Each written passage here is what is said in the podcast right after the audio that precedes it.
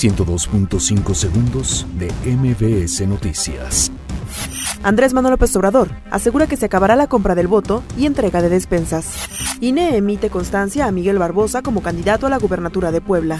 Morena asegura que reforma laboral impedirá extorsiones de líderes charros. Este lunes entrarán en paro médicos residentes de 68 hospitales de 24 entidades. No habrá aumento en la oferta salarial, advierten autoridades a Situam. Claudia Sheinbaum asegura que durante su administración no habrá corrupción. Restablecerán servicios en Cruz Roja de Salamanca luego de parar labores por inseguridad.